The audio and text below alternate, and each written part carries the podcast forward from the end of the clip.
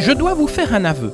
J'ai toujours été quelqu'un de curieux et je me suis toujours intéressé au vécu des personnes qui m'entouraient. Cela me permettait de mieux les connaître et de les découvrir, ce qui j'en suis sûr est un réflexe généreux. S'intéresser aux autres facilite les relations avec ceux-ci. En créant en 2018 le podcast natif Les interviews d'Eric Cooper, j'avais le projet de partager avec tous et toutes le voyage que je faisais en découvrant la vie et les réalisations des personnes qui, à mon micro, racontaient une histoire, leur parcours de vie ou leur création. C'est sur le ton d'une simple conversation que se déroulent les interviews d'Eric Cooper. Le décor est simple. La terrasse d'un café, un musée, un parc, une gare, l'ambiance parfaite pour permettre à la conversation de se dérouler aisément.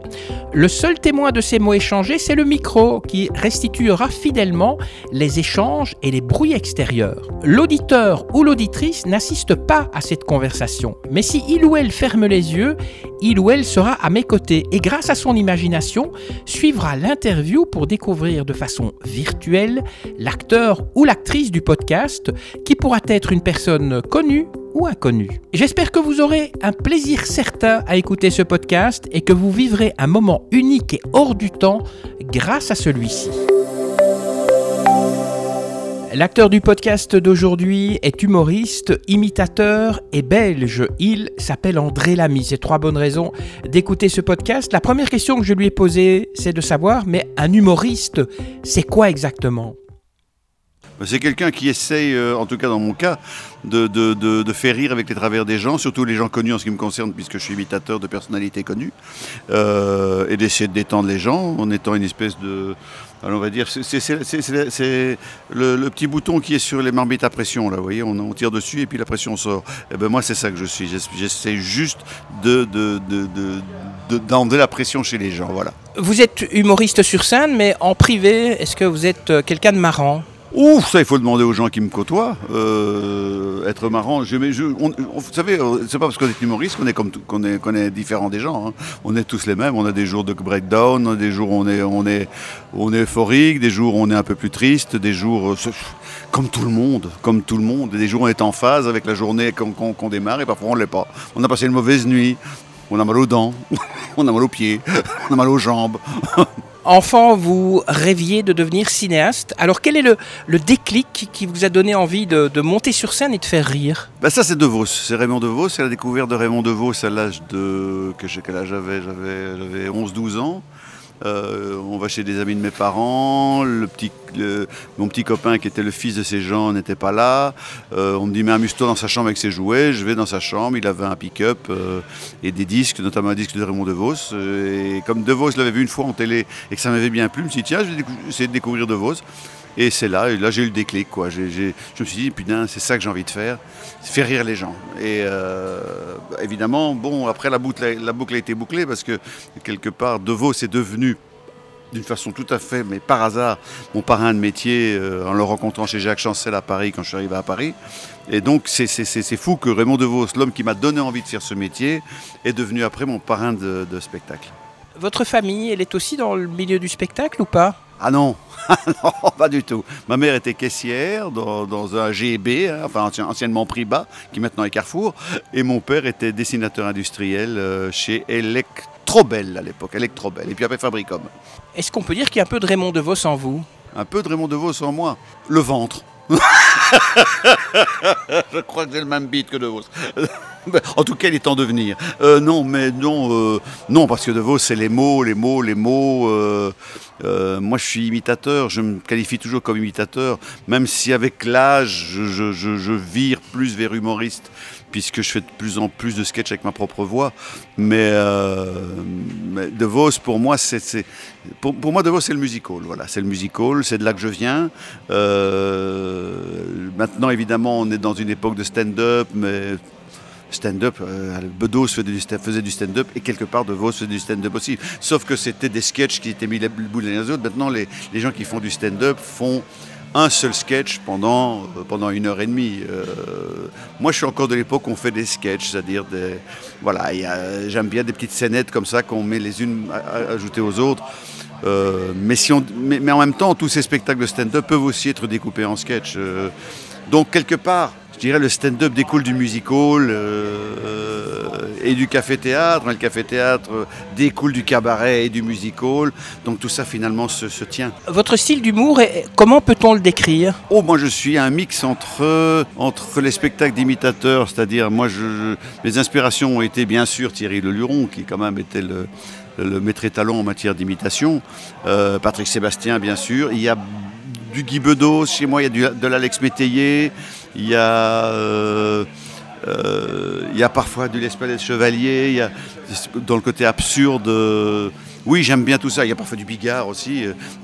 voilà, je suis quelqu'un qui s'inspire beaucoup des autres aussi. hein. Déjà, en tant qu'imitateur, on est obligé déjà de s'inspirer des autres. Mais dans mon humour personnel, j'ai un petit peu le mix de tout ça, de Funès, bien sûr, qui est aussi un maître étalon en matière de comique. Voilà, mais disons que si tous ces gens-là n'avaient pas exi- existé, moi, j'aurais pas existé non plus. Votre première expérience radio, c'est en 1983 dans La Folie des Glandeurs, qui était une émission sur euh, station indépendante satellite, donc une radio privée euh, bruxelloise. Alors, racontez-nous comment ça s'est passé. C'est eux qui sont venus vous chercher ou bien vous avez tapé à leur porte euh, et ils étaient avenue Louise à l'époque ou près de l'avenue Louise et vous avez dit voilà, je voudrais faire de la radio chez vous. C'était rue Villain 14 exactement. Et en fait, c'est arrivé tout à fait par hasard. C'était à les périodes des fêtes, en 83. Et on m'avait contacté, c'était un monsieur Paul Grosjean qui m'avait contacté pour faire une animation pour la sortie du film Les Compères avec euh, Pierre Richard et, euh, euh, comment il s'appelle et, oh, et Gérard Depardieu. Et il se trouve que ça avait lieu à l'innovation, ici à Bruxelles. Bon, on m'avait demandé de faire un petit sketch, deux petits sketchs avant, avant que Pierre Richard ne vienne faire l'interview en public à l'innovation. Il se trouve que Pierre Richard a mis beaucoup de temps avant de venir. Moi, j'ai pratiquement fait une heure de spectacle. C'était Philippe Soreille qui animait à ce moment-là euh, cette rencontre avec Pierre Richard. Pierre Richard est arrivé, je suis resté avec lui et on a fait l'interview, en fait, euh, euh, Philippe Soreille et moi, de Pierre Richard. Après ça, comment dire, Soreille m'a dit c'est drôle parce que je trouve que tu as bien fait ça, est-ce que ça t'intéresserait de faire de la radio? Je dis moi je suis prêt à tout, comme je dis toujours. Et donc euh, j'ai rencontré à partir de ce moment-là un monsieur qui était en radio aussi, qui était Pierre Loufman, euh, qui faisait une émission sur ici qui s'appelait le Loufman Pitch Show. Et, euh, et on a eu l'idée, tous ensemble, de faire la folie des glandeurs, qui était une émission qui avait lieu tous les dimanches soirs. Ça a duré trois ans à peu près et, je me suis bien marré. C'est là que j'ai appris beaucoup de choses. hein. J'ai d'abord appris à manier un micro, j'ai appris à, avoir une certaine discipline parce que chaque, chaque semaine il fallait fournir des sketchs. Donc je me suis mis à l'écriture aussi. Donc il fallait. euh, donc à ce moment-là, j'achetais le canard enchaîné, j'achetais le pan, j'achetais euh, tous les journaux pour m'inspirer, pour trouver des, espèces de chroniques à faire. On avait aussi des sketchs, je faisais Alain Decaux, je faisais des, des trucs comme ça. Et, euh, et c'est une expérience. Et c'est comme ça, on n'est pas. En fait, ils sont. C'est le hasard. C'est le hasard. On me contacte pour faire une animation, je fais l'animation, et puis après, je, je suis embarqué dans, dans cette aventure SIS qui était une radio libre, que je n'écoutais pas d'ailleurs à l'époque, que je ne connaissais pas en fait. Et, euh, et c'est parti comme ça. Après SIS, il y a eu France Inter, Europe 1, aujourd'hui à Bel RTL. Est-ce que c'est grâce à l'expérience de SIS que vous avez eu envie de continuer en radio? Ah mais j'ai pas. C'est-à-dire que quand je suis arrivé à Paris en 87, le soir de la première, il y avait dans la salle euh, Philippe Gildas et Jean-Pierre Elkabach. Et euh, Elkabach était à l'époque le directeur des programmes d'Europe 1 en 87. Et ils m'ont demandé, enfin ils ont demandé via mes producteurs à l'époque si ça m'intéresserait de faire de, la radio. Il se trouve que, comme j'avais fait trois ans de radio avec SIS, euh, les choses étaient simples. Sauf que moi j'avais toujours été très honnête avec eux, je ne suis pas animateur radio. Ça, c'est une chose claire, je l'ai toujours su. Je ne suis pas animateur radio, comme je ne suis pas animateur télé d'ailleurs, puisque c'est tr- c'est étroitement lié en fait. Je ne sais pas faire d'animation. Donc moi, il me faut un animateur à côté de moi. Il faut quelqu'un qui me relance la balle et qui... euh, Et là, ça a été Philippe Gildas qui m'a accompagné pendant trois ans à Europe 1. euh, euh, et ça a été, ça, a été euh, une très très belle expérience parce que d'abord les deux premières années ont été vraiment des spectacles qui s'appelaient l'ami public numéro 1. La troisième année, ça s'appelait toujours l'ami public numéro 1, mais on avait des invités. Et là, j'ai eu tout le gratin des humoristes qui sont venus dans l'émission chaque semaine, de Robin à Bigard, Palmade, tous, ils sont tous venus. Euh, c'était, c'était, euh, c'était une très, très, c'est une très, très chouette période. Pour le Belge que vous êtes, est-ce que cette expérience en France est quelque chose qui devait se faire? Un Belge doit passer par la France pour euh, se, faire, euh, se faire connaître et, apprendre des choses? Avec le recul, je vous dirais que oui. Mais à l'époque, euh, je n'avais aucune ambition d'aller en France. C'est la France, quelque part, qui s'est présentée à moi. Euh, au départ, moi, je me disais, bon, pour moi, quand j'ai démarré ce métier, il y avait deux possibilités. Soit euh, partir en France, effectivement, et, ramer, ou alors rester en Belgique où il y avait tout à faire. Parce qu'il y avait, à l'époque, je, je parle de 86-87, il y avait deux humoristes en Belgique. C'était Marc Herman et Stéphane Stemann. C'est tout. Plus, euh, anecdote quand même, Stéphane Stemann, euh, euh, Marc Herman et moi, on a démarré en même temps. On a démarré en 81 au Festival du Rire de Rochefort. Donc, vous voyez, on n'a pas le même âge, mais on, a démarré en même temps. Mais que ces deux comiques-là, donc je me disais, bah, il y a tout à faire ici. Donc, je vais faire mon trou ici. Donc, je, faisais de la radio ici, je faisais de la télé, j'étais un peu à la RTBF à l'époque, et je faisais des spectacles. Et il se trouve que un de mes spectacles s'est retrouvé euh, vraiment par hasard sur le bureau d'un producteur français qui était Hervé Hubert, euh, qui était orphelin d'ailleurs de Thierry Luron, puisqu'il s'en était occupé pendant quelques années. Et c'est comme ça que tout est parti, euh, assez vite d'ailleurs, ça a été assez, assez rapide. hein. En 87, je me souviens, ça a été assez rapide. Vous avez travaillé en France. Est-ce que vous pensez que votre identité belge influence votre humour et euh, que celui-ci peut être aussi compris par, je pense aux Français, mais des Québécois par exemple? Au début, oui, parce que quand j'ai démarré, j'avais un spectacle qui était très facilement transportable en France, parce que j'imitais surtout des Français. Il y avait peu de Belges, bon, il y avait un petit peu Wilfried Martens, euh, il y avait ça, mais, ça s'arrêtait là, parce qu'en fait, le- le- les hommes politiques belges étaient moins intéressants que les politiques français. Aujourd'hui, ce n'est plus le cas. Aujourd'hui, mon spectacle tel que je le présente, à part quelques sketchs, ne peut pas être exporté.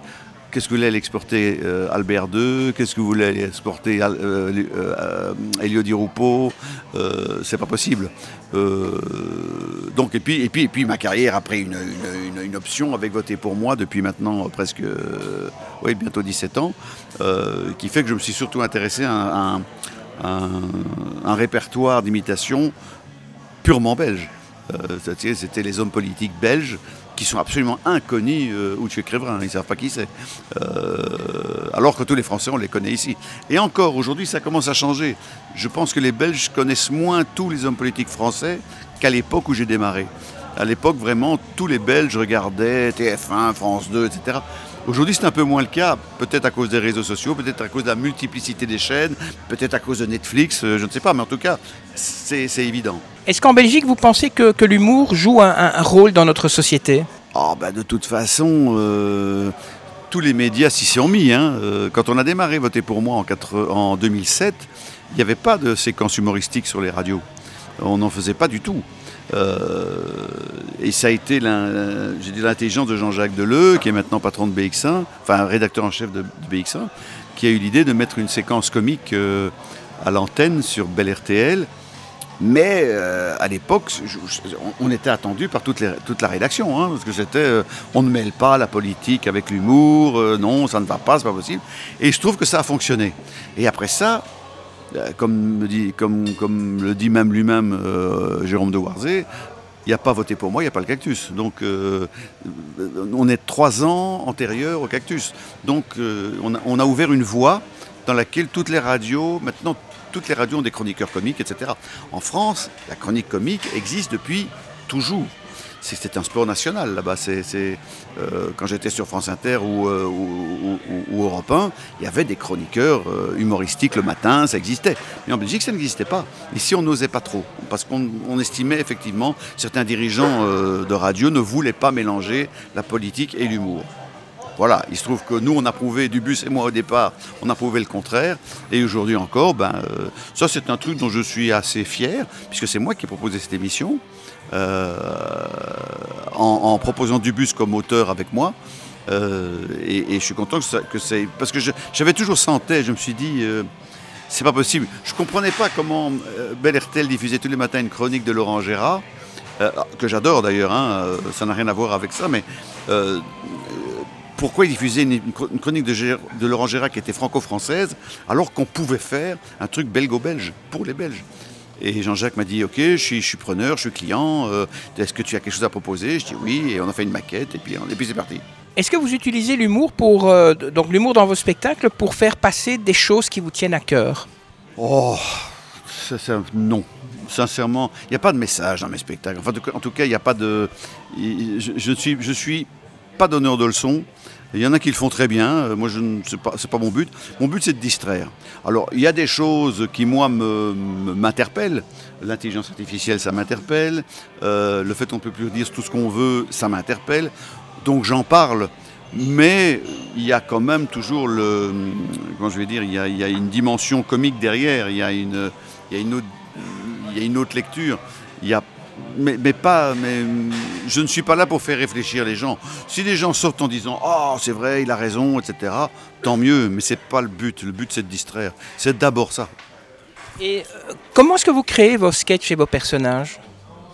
Oh les, les personnages, ça dépend. C'est- Un personnage peut prendre trois minutes comme il peut prendre deux ans. Voilà. C'est- euh, c'est- parfois c'est, parfois ça vient vite, parfois ça vient pas vite. Euh, parfois c'est des imitations qui ne sont pas vraiment des imitations. Prenez Albert II, tout le monde pense qu'Albert II parle avec cette voix-là, alors que c'est pas cette voix-là du tout. Et, donc j'en ai, j'ai créé quelque chose qui colle bien à la voix. C'est comme un doubleur. hein. Vous savez, un doubleur qui, quand il fait, quand il double un- une star du cinéma, ce sera pas la voix de la personne, mais on dira, ben c'est lui. Vous savez, il y a pendant des années, euh, comment il s'appelle euh, Tony Curtis euh, avait la voix de Michel Roux qui faisait, qui faisait le doublage français. Mais la vraie voix de Tony Curtis, qui est rauque, n'a rien à voir avec la voix de Michel Roux. Pourtant, on entend la voix de Michel Roux, on se dit, bah, c'est- Tony Curtis. Et bien moi, c'est ce que j'ai essayé de faire avec Albert II. C'est-à-dire, j'ai créé une voix qui n'est pas celle d'Albert II, mais si on l'entend, on dit ça c'est Albert II. Et ça, c'est bien. Je fais ça aussi avec Flao. Flao, je vais parler comme ça, Flao. Et pourtant, euh, on, on l'associe. Est-ce qu'il y a eu parfois des, des retours, euh, entre autres d'Albert II, qui, qui l'aimait ou qui n'aimait pas euh, vos sketchs et, son imitation? Non, Albert II, non. Euh, Personne de la famille royale, euh, sauf Claire, je crois, Claire, la, la- la femme de Laurent, qui a dit un jour qu'elle qu'elle écoutait de temps en temps l'émission. Mais non, je n'ai jamais eu de, en tout cas de la part de la famille royale, jamais de critique ni positive ni négative. De la part des hommes politiques, les seules critiques que j'ai eues, c'était quelqu'un qui n'était pas imité. Voilà. C'est-à-dire que je me rappellerai toujours, c'était qui? C'était Laurette Onkelings qui m'avait dit euh, un matin à RTL Pourquoi vous ne m'imitez jamais? Et on l'a ajouté, depuis on l'a ajouté en trouvant quelque chose à faire avec elle. Mais euh, c'est le seul écho que j'ai eu. Et puis cette phrase de, Didier Reinders qui disait euh, euh, Le pire serait de, serait de ne pas y être. Voilà. C'est parce que je- je ne vais pas aller jusqu'à dire que d'être dans voter pour moi c'était une consécration, mais je pense qu'à une certaine époque il fallait y être quand on était homme politique. Quand vous créez vos sketchs, est-ce que vous avez une sorte de rituel? Par exemple, vous devez les créer à une certaine heure le matin, boire une tasse de thé avant, manger du chocolat? Non, je me mets à table. Mais en fait, les, choses viennent, petit à petit. C'est-à-dire que quand on, quand on décide d'écrire quelque chose, on y pense, on y réfléchit. euh, et une fois que je me mets à table, je sais déjà où je vais. Euh, là, pour l'instant, j'écris tous les sketchs de, de- des- petites séquences internet qu'on fait pour, euh, euh, pour RTL, pour, pour, amener Voter pour moi sur le net avec des petites, des petites capsules, euh, vidéo cette fois. Ben là, je, discute, je regarde quelle est la- quelle l'actualité de la semaine qui peut tenir et qui, est intéressante. Et, et en général, ça va, ça va assez vite. Une fois que j'ai l'idée, que je sais vers quoi je veux aller, là, ça va très vite et euh, je- le ponds en une heure. Voilà, en une heure, le, sketch, mais un sketch d'une minute, hein. en une heure, il est fait. Mais, mais il faut le laisser reposer. En fait, je l'écris en général, si possible le matin, parce qu'en fait, je fais ça la veille pour le lendemain. J'écris le matin, je laisse reposer, parce que comme la pâte à crêpes, hein, vous laissez reposer. Et puis après, vous la passez au feu. On a mentionné les années 80, vous avez mentionné le cactus. Comment est-ce que vous avez vu cet humour belge évoluer depuis les années 80 Ah ben moi, il y, a- y a- des choses qui m'échappent. Il y a, certains, certains humoristes qui m'échappent parce que j'ai une telle... euh, je ne vais pas utiliser le mot culture parce que ça fait prétentieux, mais euh, je, je connais tellement de choses dans l'humour. J'ai vu tellement de comiques qu'aujourd'hui, quand je vois un comique, je vais... C'est peut-être très... C'est peut-être des formations, hein, Mais je vois là par exemple, il y a deux enfants qui vivent à la maison avec moi. Euh, ils sont jeunes et ils regardent des trucs où ils sont morts de rire et moi je vois tout de suite la référence. Et je me dis mais ça, ça a déjà été fait. Seulement eux ne le connaissent pas. Et je me dis c'est fou, comme quoi tout est un éternel recommencement, un éternel renouvellement. Euh, par exemple, quand j'ai vu débarquer Pablo Andrés, c'était drôle parce que finalement, euh, son personnage de flic, il y en avait déjà eu des personnages de flic avant, dans l'humour belge d'ailleurs déjà. Il y avait un mec, un mec qui s'appelait l'agent 215, en référence à Clic et Fluc, et il a fait ça pendant des années. Mais c'était nouveau. En fait, c'est nouveau pour ceux qui ne connaissent pas. et comme aujourd'hui, on a une tendance à ne... Le passé est oublié. Je viens d'une époque où on regardait les émissions de télé en famille et on voyait des vieux films à la télé, en famille, etc. Aujourd'hui, c'est fini, chacun sur ses tablettes, chacun sur ses trucs. Et en général, les jeunes d'aujourd'hui ne regardent que des choses qui sont rarement au-delà de, de, 5 ou 6 ans, ou même, je vais dire, 6 mois. Donc, tout ce qui a plus de 6 mois est déjà... Euh, est, déjà oublié et surtout ça ne les intéresse pas. Déjà si vous leur dites un film noir et blanc, déjà c'est déjà pas possible. On ne peut pas regarder un film noir et blanc, ça n'existe pas ça.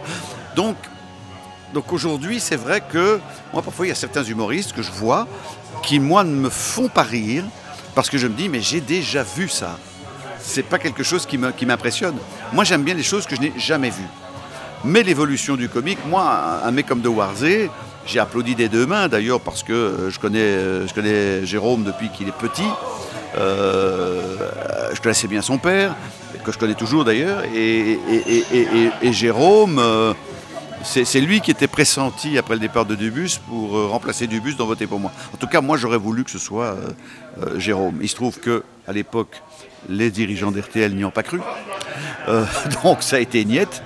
Euh, et c'est là qu'il m'a dit, euh, écoute, il, faisait déjà à l'époque le cactus, mais uniquement sur Internet. Et là, Jérôme me dit, écoute, euh, on me propose de travailler sur la vivacité, qu'est-ce que je fais? J'attends de travailler avec toi RTL ou bien je, j'ai dit, écoute, c'est quand le, train passe, il vaut mieux le prendre en... Prends-le en marche et, va, dedans. Et aujourd'hui, ben voilà, moi, quelque part, je suis très satisfait de ce, qui, lui est arrivé, parce que quelque part, c'est que j'avais raison et que j'avais du nez et que je savais qu'il allait devenir. Euh, en revanche, je, rigole de la part d'Hertel qui, qui, a laissé passer le, qui a laissé passer le bazar. Est-ce que vous voulez dire que certains humoristes font du réchauffé? Non, c'est pas du réchauffé que je veux dire. Je dis simplement que euh, on n'innove pas énormément. Voilà, on n'innove pas énormément. Euh, vous savez, Bedos était bien plus caustique que, que certains humoristes aujourd'hui qu'on juge être caustique. Euh, Coluche, par exemple, était beaucoup plus caustique que certains comiques qu'on voit aujourd'hui. Euh, seulement aujourd'hui, on doit faire attention aussi. On ne peut plus dire ce qu'on veut. On doit. Il y a un filtre aujourd'hui. Il, y a beaucoup de filtres dans tout ce qu'on dit. Euh, voilà. Mais non, non, c'est pas ça que je veux dire. Ce que je veux dire, c'est que moi, je vois les références et je vois les choses qui. mais il y a peut-être que moi qui le vois. Hein. donc voilà, donc ça ne m'impressionne pas. Voilà, c'est ça que je veux dire. Ça ne m'impressionne pas, mais en tout cas, c'est un jugement personnel. Est-ce que professionnellement, il y a des pistes que vous aimeriez bien explorer?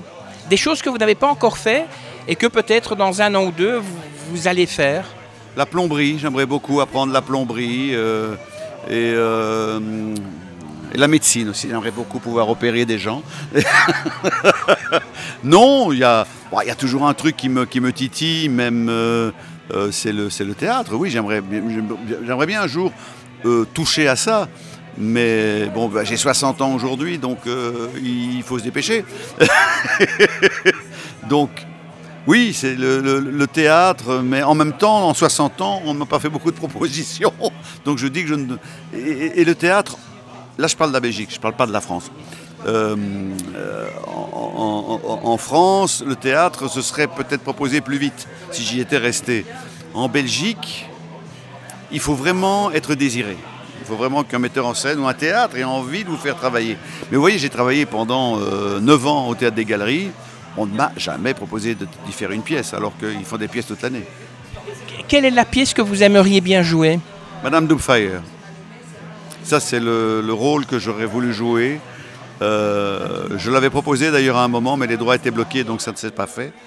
Euh, parce que Madame Doubtfire, c'est bah, l'histoire d'un imitateur en fait. Hein. c'est un, euh, Robin Williams dans le film est un homme qui, qui veut garder ses enfants et pour ça il va devoir imiter une vieille dame. donc moi c'était dans, dans mes cordes. mais bon voilà, ça s'est pas fait, ça s'est pas fait. vous savez, c'est la vie. Hein. Au Centre culturel d'Odergame, vous créez un spectacle avec votre fille Morgane. Est-ce que c'est facile de travailler en, famille? Bon, oui. Pourquoi ce serait difficile? Je sais qu'elle a du talent. Ça, c'est une chose, pour l'avoir vue sur scène, euh, et une pièce qu'elle avait écrite elle-même d'ailleurs. Donc, pour moi, elle a du talent. Euh, elle a voulu faire autre chose. Euh, aujourd'hui, elle est gérante d'un restaurant. Donc, je ne vais pas dire que c'est moi qui la pousse, mais je pense qu'il y a une envie. Elle a envie de refaire. En fait, ma fille n'aime pas je pense que la façon dont le métier est fait ne lui plaît pas. Voilà. Euh, mais avec moi, elle est plus en sécurité. Voilà. Et là, en plus, c'est un spectacle qui est écrit de A à Z et qui est, qui est, qui est. c'est pas c'est pas une pièce en fait. C'est pas quelque chose qu'on est obligé de partir d'une feuille blanche et de tout écrire. Et c'est pour ça qu'on s'est accoquiné avec euh, Michael Albas, euh, euh, Christophe Bourdon, il y a moi, et il y a aussi ma fille qui écrit aussi pour, pour ce spectacle. Et je, crois je trouve que pour l'instant, les textes ne sont pas mauvais. On verra quand on les aura fait sur scène. Et pour l'instant, je ne les trouve pas mauvais. Je pense que j'ai assez d'expérience pour encore juger si un sketch est bon ou pas bon. Mais travailler avec ma fille n'est pas un problème. Là, pour, pour, pour, pour, ce, pour cet exercice-là, euh, je ne la vois pas comme ma fille, je la vois plutôt comme une partenaire de scène. Pour elle, ça peut être difficile de travailler avec un papa qui s'appelle André Lamy Non. Non, non, non, non, parce que ma, ma, fille m'a toujours dit quand je te vois sur scène, c'est pas mon papa. Donc euh, voilà, c'est une autre personne. Donc il euh, n'y a pas de problème non plus. Il y a peut-être juste des petits trucs où elle me dira des choses. elle aura moins peur de me dire certains trucs. Parce qu'avec ma fille, il n'y a, pas, a un côté euh, tyrannique de ma part. Euh, et puis je suis pas quelqu'un de tyrannique de toute façon. Donc, euh. Et puis un metteur en scène qui le sera pour moi s'il faut l'être. qui est Antoine Guillaume d'ailleurs. Une dernière question, vous avez une anecdote, un moment qui, que vous avez vraiment apprécié dans votre carrière? Ma rencontre, oui, avec le fait d'avoir mangé avec Mitterrand, François Mitterrand, à l'Élysée un soir, après un spectacle, avec, avec Jacques Attali et, et Jacques Lang, en 88, juste avant les élections de 88. Ça, oui, c'est impressionnant parce qu'on rentre à l'Élysée. J'aurais jamais imaginé un jour être reçu par un président. Euh, euh, ça, oui, c'est un truc qui m'a reçu. Mais il y a plusieurs moments. Hein. Euh, ma première télé que je fais en France, je la fais à l'Olympia, dans une émission de Drucker. Donc déjà, c'est déjà un truc. la première fois que je mets les pieds à France Inter, c'est pour faire une émission avec Jacques Chancel et, je ne suis pas au courant, mais c'est Raymond DeVos qui est invité. Donc ça, ce sont des moments. Euh, il y a aussi un moment un peu plus particulier. Euh, quand je préparais le Casino de Paris, euh, j'avais appris des claquettes pour faire Yves Montand justement. Et un jour, je vais faire, je vais comme j'allais deux fois par semaine avec un avec un professeur de claquettes qui s'appelle Fabien Ruiz, qui a été le professeur de claquettes de Jean Dujardin pour l'artiste. The Artist. Et, euh, donc euh, j'y vais deux fois par semaine. on faisait ça dans les, euh, dans les salles de répétition de l'Olympia, parce que dans l'ancien Olympia, il y avait au-dessus des, tas de salles de répétition. Et je descends et j'entends du bruit dans la salle. Donc je passe un œil, c'était dans les balcons, donc j'ouvre une petite porte et je vois Yves Montand sur scène. Et tout, son orchestre. Et ils vont commencer quelque chose. Et moi, je m'assois pour regarder, je dis tiens, Yves Montand, etc. Et en fait, il a fait tout son spectacle, sans savoir que j'étais là. Et moi, j'ai été le seul spectateur du spectacle du Montant. Et en fait, après, j'ai appris. Et il m'a dit, tu as de la chance qu'il n'était pas viré parce qu'il supporte personne dans la salle. Il, louait l'Olympia une fois par mois pour répéter son spectacle. Et il a fait ça pendant 10 ans, entre 81, où il avait fait sa fameuse tournée qui a duré jusqu'en 83, et euh, il est mort en 90, mais en 91, il devait remonter sur scène à Bercy. Pendant 10 ans, il louait l'Olympia une fois par mois pour répéter son spectacle avec ses musiciens, pour ne pas perdre ses gestes, pour ne pas perdre euh, le, truc. Je trouvais ça étrange, mais il le faisait, il faisait ça. Et donc, moi j'ai assisté tout seul dans cette salle à euh, Yves Montand faisant tout son spectacle, à la limite rien que pour moi. et à un autre moment aussi, euh, d'avoir rencontré Jerry Lewis, d'avoir rencontré Jane Kelly oui, ce sont des moments qui me restent, oui. Merci André Lamy d'avoir euh, répondu à mes questions. Si vous avez envie, auditeur, de suivre l'actualité d'André Lamy, eh bien sachez qu'il a une page Facebook qui s'appelle André Lamy et puis sur son site www.andrélamy.be. Avant que vous me quittiez, vous les auditeurs et auditrices, eh bien je pourrais vous demander si vous avez aimé le podcast de le liker et aussi bien sûr de le partager avec euh, tous vos amis. N'hésitez pas à vous abonner, comme ça vous serez au courant avant tout le monde de la publication d'un prochain podcast. Allez, sur ce, je vous quitte et comme je vous dis d'habitude, que la force soit avec vous et avec tous les autres et je vous donne rendez-vous très bientôt pour de nouveaux podcasts dans le cadre des interviews d'Eric Cooper. Bye bye